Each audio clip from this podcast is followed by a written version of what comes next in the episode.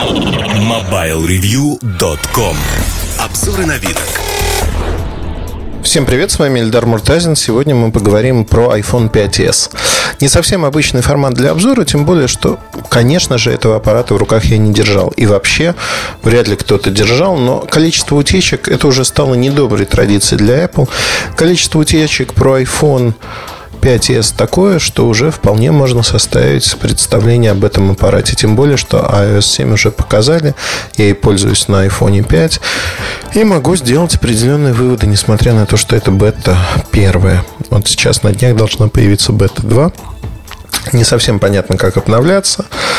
Но это отдельный вопрос. Давайте поговорим про то, что было год назад. А, год назад а, компания Apple, в общем-то, готовила iPhone 5, и количество утечек было не меньшим.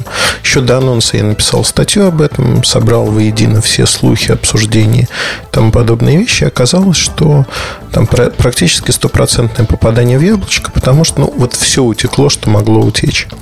На сегодняшний день утек внешний вид, который полностью совпадает с iPhone 5. А, утекли фотографии внутренности. Известно, что батарейка более емкая. Ну, как бы другая камера, двойная светодиодная вспышка. И здесь самое время порассуждать, а что принесет нам iPhone 5s ну, по аналогии, тем более, что информации огромное количество, по аналогии с тем, что уже было. А забегая вперед, хочу сказать, что я несколько разочарован тем, как поступила компания Apple, потому что зиждется ее успех на двух огромных столпах. Это программное обеспечение и достаточно интересные характеристики, которые могут привлечь пользователей. Если смотреть на то, как запускались модели, за исключением первого iPhone в 2007 году, потом был iPhone 3G, потом 3GS, потом 4, потом 4S, потом пятерка. 5S – это следующее инкрементальное, незначительное обновление. Хотя в пятерке уже мы ждали не только смену дизайна, но и что-то, что станет, в общем-то, интересным обновлением. А не секрет, что в 2012 году Apple поступил и ответил рынку на тему того, что диагонали растут практически у всех. Ответили они следующим образом. Да, пусть диагонали у других производителей растут, становятся 4,7, 5 дюйма, то мы а, тоже, ну, как бы увеличим диагональ, но фактически только в одном направлении по вертикали. Диагональ iPhone 5 4 дюйма. При этом неплохое разрешение, ретина экран, но в ширину экран не очень большой. Поэтому на сегодняшний день фактически ширину экрана не увеличили. И на сегодняшний день говорить о том, что iPhone 5 удобен для просмотра веб-страниц, нельзя. Ну да, можно смотреть, но это не настолько удобно. И по экрану, именно по диагонали экрана, iPhone 5 уступает всем современным аппаратам. Поэтому, когда появились первые фотографии экранов iPhone 5s, я очень удивился следующему, что экран по диагонали не изменился. Это те же самые 4 дюйма. И не так важно, какое будет там разрешение. Будет оно в три раза больше а, или нет. Но а, самое главное, что фактически, де-факто, Apple загнали себя, в общем-то, сами в угол. В угол загнали они по одной простой причине. Сегодня многим, и я утверждаю это не просто так, это не цифры с потолка. Многие люди выбирают альтернативные решения, не iPhone, по одной простой причине им нужна большая диагональ экрана. И когда мы говорим о том, что нужна большая диагональ экрана, мы сразу вспоминаем, конечно, про технику Samsung, которая имеет разные диагонали. И сегодня у бывших владельцев айфонов можно часто встретить тот же Galaxy S3, Galaxy S4, просто в силу того, что диагональ экрана решает многое. И люди любят глазами. Они видят качественный экран, большой. И, в общем-то, то же самое касается HTC One, других моделей.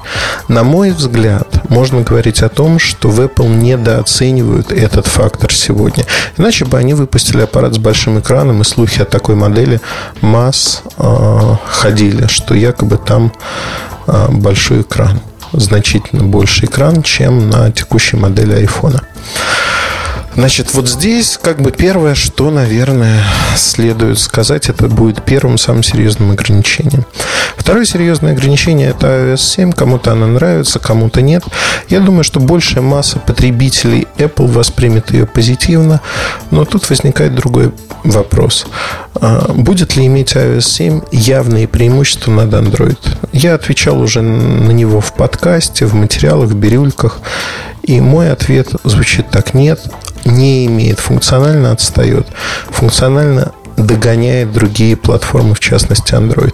И здесь мы получаем, в общем-то, историю, когда операционная система не сможет дать толчок продажам устройства. И очень многое зависит от характеристик устройства.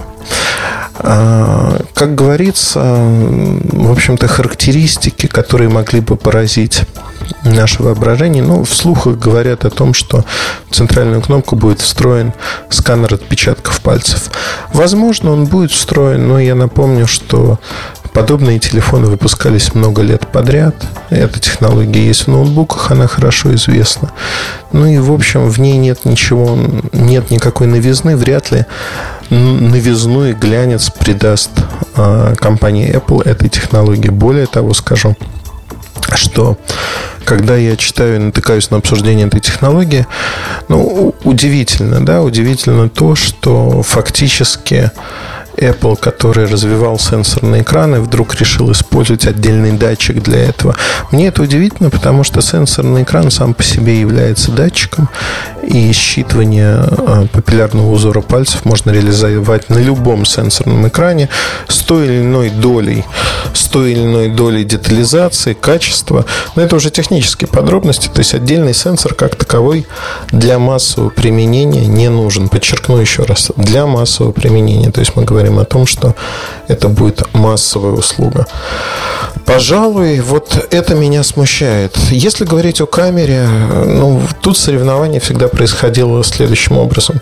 То есть Samsung в какой-то момент решил использовать те же модули Sony, что и iPhone – чтобы достичь паритета, не используют собственные компоненты. Собственные компоненты идут в более дешевые модели зачастую, либо уже в модели, которые заканчивают жизненный цикл, как это было в Galaxy S3, когда с определенного момента после удешевления вместо модулей Sony стали ставить модули от Samsung, которые снимают несколько хуже. Так вот, на сегодняшний день э, Galaxy S4 получил матрицу Exmor не последнего, а предпоследнего поколения и снимает очень и очень хорошо. В этом я убеждаюсь каждый день. Сегодня по качеству фотосъемки это один из лучших телефонов на рынке. Можно смело предполагать, что iPhone получит тот же самый модуль, но отличие iPhone и идеологии Apple всегда заключалось в том, что а, качество снимков среднее или чуть выше, но при этом отсутствуют настройки, которые позволяют вытянуть многие снимки в темноте в разных условиях, получить дополнительные режимы. То есть навел и снял. Максимальная простота. Apple всегда гнался именно за этим параметром. Они не хотели делать что-то что-то этакое, вот особенное для того, чтобы это было, ну, как правильно сказать, это было вау. И вы могли, вы просто пользуетесь. Очень логично достаете, снимаете, либо с гарнитуры нажимаете на кнопочку. Одним словом, а, никаких космических кораблей, бороздящих просторы. Усредненное качество выше среднего, которое можно... Кто-то считает его эталонным, на мой взгляд, в общем-то, это не всегда так, потому что большую часть хороших фотографий а, которые я получал на Galaxy S4 или даже на Galaxy S3, на iPhone просто не получить это невозможно на сегодняшний день. Поэтому ждем, что модуль будет таким, но насколько ограничит его возможности, не знаю. Я не думаю, что многие будут жаловаться на этот параметр. Скорее всего, не будут. Что у нас осталось? Изменился дисплей, изменилась операционная система, светодиодная вспышка, камера, отпечаток, отпечатки пальцев, аккумулятор. Ну и, собственно говоря, практически все. Я думаю, будет, э, в общем-то, тот же разнобой.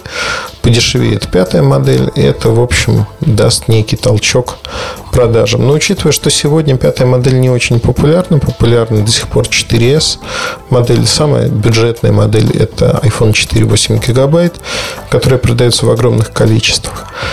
При сохранении четверки 4S, скорее всего, это будет 8-гигабайтная версия. А дизайн все-таки выигрышный у этого аппарата. Он будет хорошо продаваться. iPhone 5 за счет удешевления тоже пойдет вверх, но при этом 5S, если говорить вот про то, что мы видели, и а, в рукавах у Apple нет каких-то козырей, спрятанных до поры до времени в качестве дешевого телефона или более дорогого с большей диагональю, тогда, в общем-то, все выглядит достаточно грустно. Грустно, потому что iPhone 5 стал откровенным разочарованием и заставил многих сомневаться в том, что Apple без Стива Джобса может произвести что-то такое вау.